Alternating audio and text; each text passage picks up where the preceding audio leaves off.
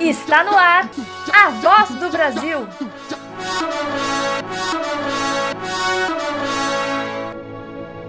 A voz do Brasil.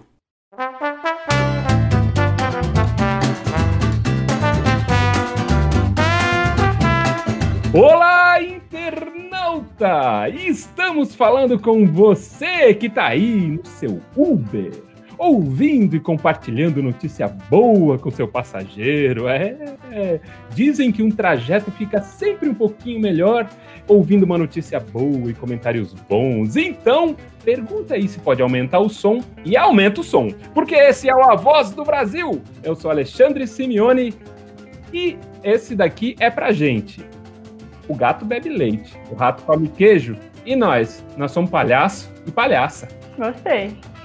Eu sou Juliana Galante e nem só de pão vive o homem, mas também de outras coisas que ele come. Eu sou o Gerson Bernardes, adorei a referência que o Ale trouxe do filme O Palhaço, direção do Celton Mello. Quem ainda não assistiu, tá perdendo. Assiste, que o filme é muito bonito.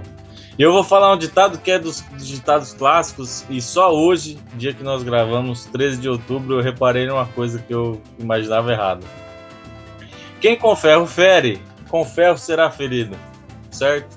Certo. Ah, Eu sempre pensei em ferro de passar.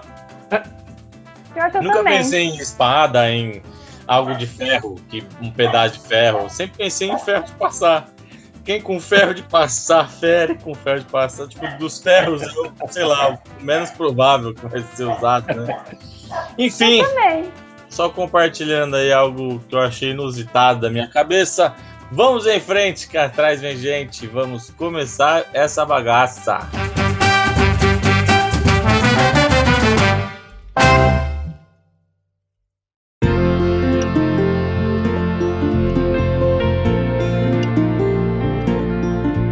E agora uma notícia bacana pra Dedéu. Paciente mais idosa operada na Santa Casa de Londrina tem 109 anos. Os, os. Essa é uma notícia do portal Bonde. Bastaram cinco minutos de conversa com Zulmira Rosa de Souza para entender como ela cativou toda a equipe que atende na Santa Casa de Londrina. A fala simples, acompanhada a todo momento de um sorriso largo, é contagiante. O fato mais surpreendente, porém, é olhar para essa senhora de pequeno porte e imaginar que ela completou 109 anos. Mais impressionante ainda é saber que ela acaba de passar por uma cirurgia após ter fraturado o osso proximal do fêmur ao escorregar no chão úmido de casa. Sua recuperação anima a equipe médica. Como a história de Dona Zulmira já envolve uma série de curiosidades, aqui vai outra. Ela é a paciente mais idosa a ser operada na Santa Casa de Londrina em todos os 76 anos de serviço em saúde prestados à comunidade de Londrina e região. Eu já tinha atendido pessoas com mais de 100 anos, mas ela bateu o recorde. Biologicamente, ela tem muito menos que 109 anos e está muito melhor que outras pessoas de 80 anos, por exemplo, que operamos aqui. E a, e a recuperação dela foi dentro do previsto. Comenta o médico ortopedista e traumatologista Vanderlei Montemor Bernardo. Olha, a gente adora essas notícias, né, de- dos idosos. Bom, não é para menos que é a voz do Brasil, né? Então, quando chega uma notícia dessa, a gente já fica muito feliz. Eu, eu acho, primeira coisa que eu acho muito interessante é já ver que a dona Zulmira já nasceu antes da Santa Casa, né? A Santa Casa tem 76 anos, a dona Zulmira fez 109. Então, quando ela nasceu, nem existia a Santa Casa ainda. Olha isso. Que, que coisa louca. assim. Ela já tinha 33 anos. Olha, Nossa, já era uma adulta, né? Quando a Santa Casa Já. foi inaugurada. É, nossa senhora, é muito louco a gente pensar por esse, por esse ângulo, assim, né? E o que, eu, o que eu acho mais legal também é ver essa fala do médico dizendo que apesar dela ter 109 anos, é, que a idade biológica dela, né, é, do, do organismo, é, tá, tá, tá equivalente a uma pessoa de 80 anos. Então, poxa, que legal isso, né? Porque é, é uma pessoa que está bem de saúde, que está, né? é, apesar dos 109 anos, quando a gente pensa numa pessoa com mais de 100 anos, a gente já pensa uma pessoa até debilitada de alguma forma, assim, né? Mas pelo que a gente vê aqui, não, não é assim, né? E como é bom a gente ver pessoas que estão passando dos 100 anos também. A gente tem dado mais de uma notícia dessas, né? De pessoas que estão passando dos 100 anos. Então, que notícia boa também. Que bom que a, medicina está evoluindo. Imagino que algumas pessoas estão comendo melhor, estão né, tendo mais saúde. Então, é, isso é, é só notícia boa. É, a gente fica extremamente feliz que a dona Zumira melhore mesmo dessa operação que ela fez aí. É, e cuidado para não escorregar de novo, hein, dona Zumira? Cuidar. Eu fico, eu só fico preocupado que tem esse cálculo então do corpo, da idade do corpo mesmo, porque aí é, fico meio receoso aí de fazer essa conta e de repente constatar o que eu acho que é o que será constatado, que eu tô com o corpo mais velho do que eu tenho de idade. Viu? É, então se cuidem né, o Ale falou das coisas aí que nos, que nos fazem chegar a mais de 100 anos, a alimentação, tomar vacina. Isso. Né? É. Entre outras coisas, praticar exercício físico, viu, Juliana? Tá precisando, acho. Eu? Brincadeira, sou eu mesmo. Vamos aí, muito legal essa notícia. Viva a Dona Zumira e os avós e avós do Brasil. Viva! Viva!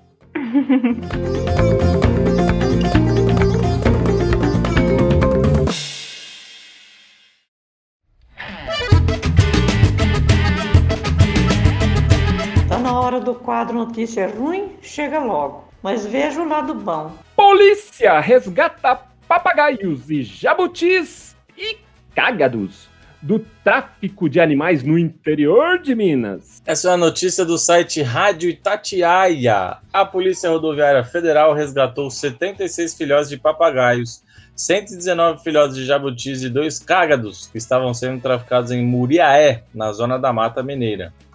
Durante fiscalização, foi verificado pelos policiais que os animais eram transportados em caixas dentro do porta-malas do veículo, sem ventilação adequada. Os papagaios são da espécie Amazona estiva, conhecida como papagaio verdadeiro. Os jabutis, que são da espécie jabuti-piranga, e os cágados da espécie cágado tigre, estavam em sacos de farelo fechados, também sem ventilação dentro do automóvel.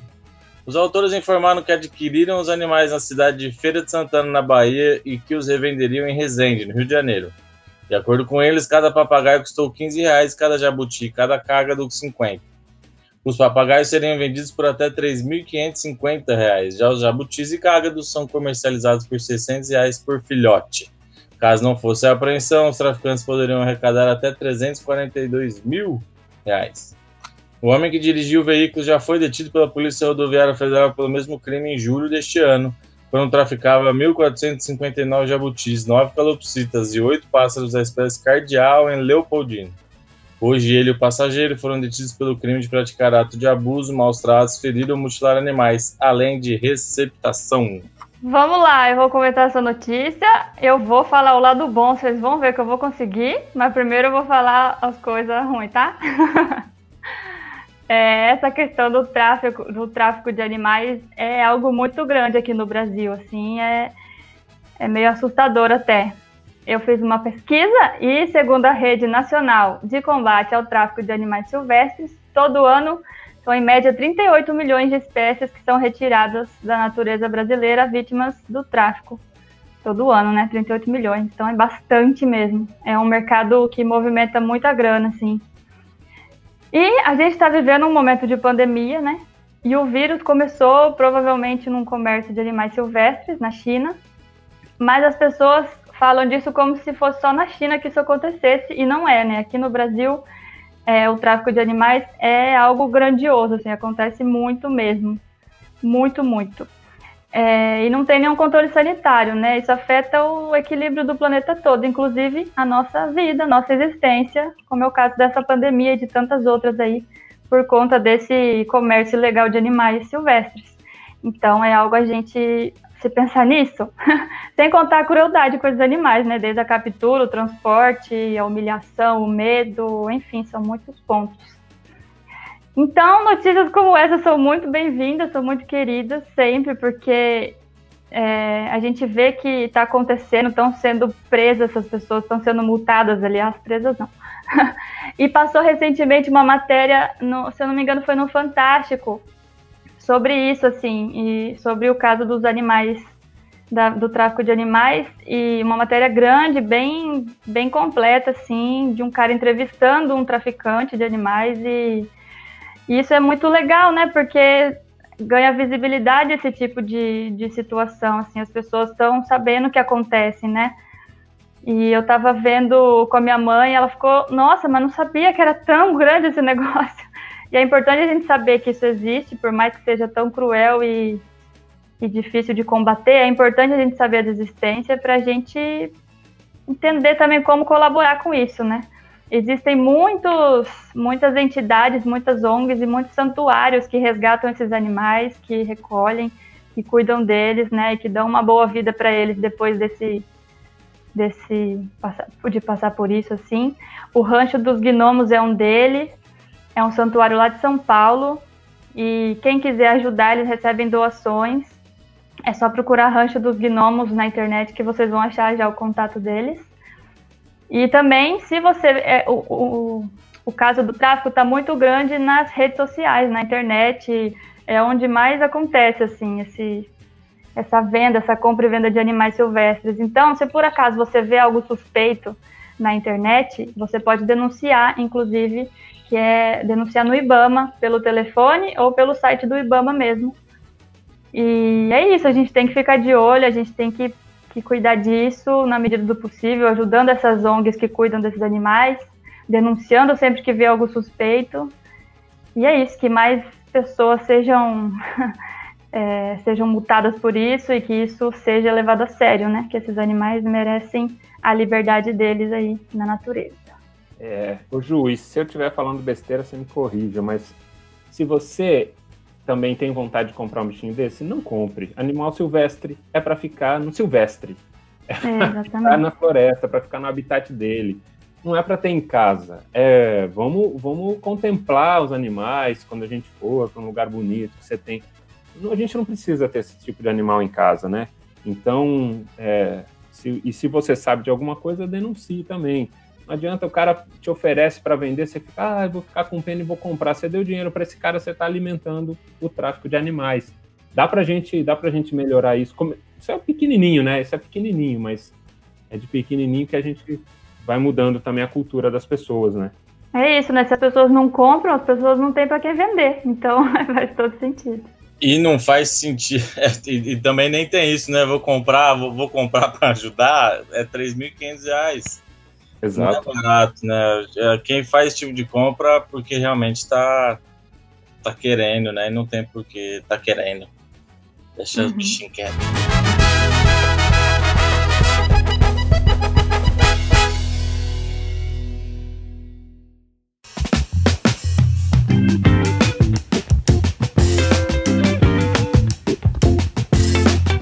Veja bem, nem tudo que é bom dura pouco. Marta vai virar estátua ao lado do Pelé no Museu da Seleção Brasileira. Notícia do site Gazeta Web é o esporte chegando aqui no Voz. Chega a ser curioso participar de um almoço na Confederação Brasileira de Futebol, a CBF. A etiqueta ali manda esperar o presidente chegar para que depois dele todos possam se servir. Nos últimos anos, algumas intrusas apareceram para transformar o ambiente.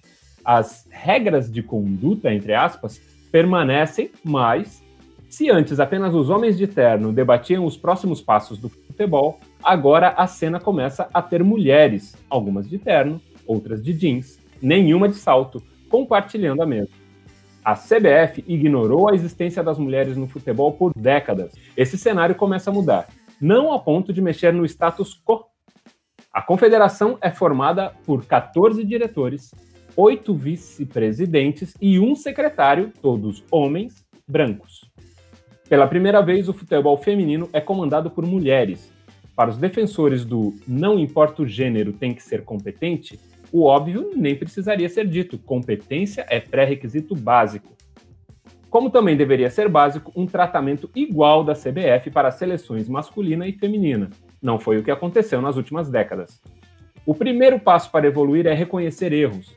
E se até então a CBF não via por que investir no futebol das mulheres, hoje o mercado dá essa resposta. O brasileiro feminino agora é patrocinado e a seleção terá seu primeiro patrocinador exclusivo. A invisibilidade era tanta que no chamado Museu da Seleção Brasileira não havia praticamente nada sobre a feminina. Ainda não foi inaugurada a nova ala, que contará a história das mulheres que vestiram a camisa do Brasil. Quando isso acontecer, para coroá-la, uma estátua de cera de Marta será colocada ao lado de Pelé e de uma também e de opa e de uma também nova de Zagallo. Ah, sim, de uma nova estátua também do Zagallo. A rainha e o rei mostrando que o futebol brasileiro produziu os melhores de todos os tempos.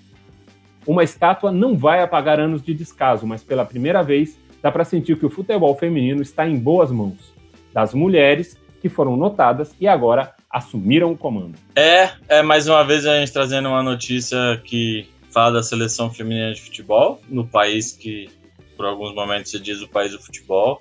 É muito importante, né? É um, é um avanço sintomático, acho que é um avanço. Posso dizer que é um avanço, talvez uma correção, uma tentativa de tentar corrigir. É, enfim, não sei se eu posso falar que é um avanço, mas vou falar que é, é melhor. é melhor que esses movimentos estejam acontecendo é, do que o descaso relatado, né? O descaso sentido, o descaso visto e, e sofrido. É, é, é, é, importante dizer, a seleção feminina é, também é vitoriosa, né? Também tem seus, seus títulos, suas conquistas, ainda que não tenha tido até bem pouco tempo nenhum nenhum movimento para, para ajudar, movimento dos times, movimento da, da CBF, movimento das seleções. Enfim, ainda assim ela é muito vitoriosa. Várias jogadoras do país jogam nos grandes times pelo mundo, apesar de que muitas jogadoras aqui sofrem com desemprego, sofrem com falta de estrutura, mas isso está caminhando e está caminhando também por conta da movimentação da sociedade em torno disso, por conta da movimentação de grandes ícones do esporte como a Marta, que se, se posicionou, né? E isso não, não, se faz de graça, tem um preço, inclusive, para ela, né? Porque é, à medida que ela se posiciona, alguns setores mais conservadores acabam reagindo e ela acaba tendo que, que, que responder e responde muito bem a isso. Enfim, é só para dizer que nada disso é dado, não é a CBF que de repente ficou boazinha, não. Que de repente enxergou que não estava enxergando. É tudo conquista, foi tudo muito lutado, muito brigado, muito conquistado, assim, né? É, pela Marta, pelas outras jogadoras, pelo movimento. Agora a gente tem uma técnica mulher, uma comissão, uma diretoria mulher, e tenho certeza que logo, logo a gente vai estar tá colhendo ainda mais frutos dos resultados esportivos dessa seleção aí que, que vai nos dar, vai nos fazer gritar muitos gols por aí. É. E quarta-feira é o dia do quadro. No meu tempo é assim. Era assim, na verdade. É, que uma criança pergunta para uma avó e hoje é, nossa senhora, é, é, é uma inovação. A pergunta foi ao vivo com a avó e a avó já respondendo e alguém gravando e você vai ouvir tudo junto. Quem faz a pergunta, Juliana Galante? A pergunta quem faz é a Isis. Isis! Isis, Isis. que perguntou para a avó dela mesmo, é isso? A avó dela, Zenaide. Zenaide Isis perguntando e respondendo, perguntando e respondendo ali, bate pronto mesmo, ali no ao vivo e gravado para você ouvir agora. Vem, Laerte, anuncia o quadro para nós e a gente ouve a Isis e a Zenaide. E agora o quadro, no meu tempo, era assim. Oi, Sozó! Oi? Eu quero te fazer uma pergunta, posso? Pode. Então, como é que era o celular? O, o telefone? Na minha época? Tinha celular? Não tinha. Tinha o quê? Tinha telefone. E é- era um aparelho de telefone que ficava numa mesinha, ele não podia tirar ele de lá. Aí ele, quando tocava, ele fazia. tiririm, tiririm. E quando eu precisava usar, é, chamar o, usar o telefone, eu tinha que. Eu tinha que discar. E não era assim, bater no dedo, tinha uma rodinha no telefone, você tinha todos os números. Um, dois, eu tinha. Todos os números eu tinha que ficar rodando. Ia rodando, rodando, e aí a pessoa atendia. Mas não podia tirar ele do lugar, na tomada. Por isso que não podia sair com ele, né? Porque se soltar a tomada, ele não funcionava. Mas era muito legal. Era. O dia que eu achar um telefone bem antigo, eu vou mostrar para você. Muito obrigada, vovó. De nada. Tchau. Tchau. Esse foi mais um episódio do nosso podcast A Voz do Brasil. Se você que está ouvindo a gente conhecer aí uma avó, uma tia de 109 anos que tem alguma história sensacional para contar para gente, nós vamos adorar ouvir a história dela e mostrar no nosso podcast. Então, é só você falar com a gente no nosso e-mail contato arroba vozdobrasil.com ou no nosso Instagram, a Voz do Brasil Podcast. Eu sou Juliana Galante e em terra de Saci, uma calça veste dois. Boa, bom demais. O podcast A Voz do Brasil está no ar e nos seus agregadores de podcast. Toda segunda, quarta e sexta. Eu sou o Gerson Bernardes e tô trabalhado aí nessa semana com ditados que eu acho, pelo menos o site me diz que são ditados gaúchos. E esse é A Formiga Sabe a Erva que Corta. É, Bate! bah. Eu sou Alexandre Simeone e ame o próximo. Porque esse aí não deu certo, não. Eu usei muito esse ditado. O podcast A Voz do Brasil é uma produção da Vila Triolé e da palhaça Adelaide. Tchau! Tchau! Tchau, tchau! Sabe o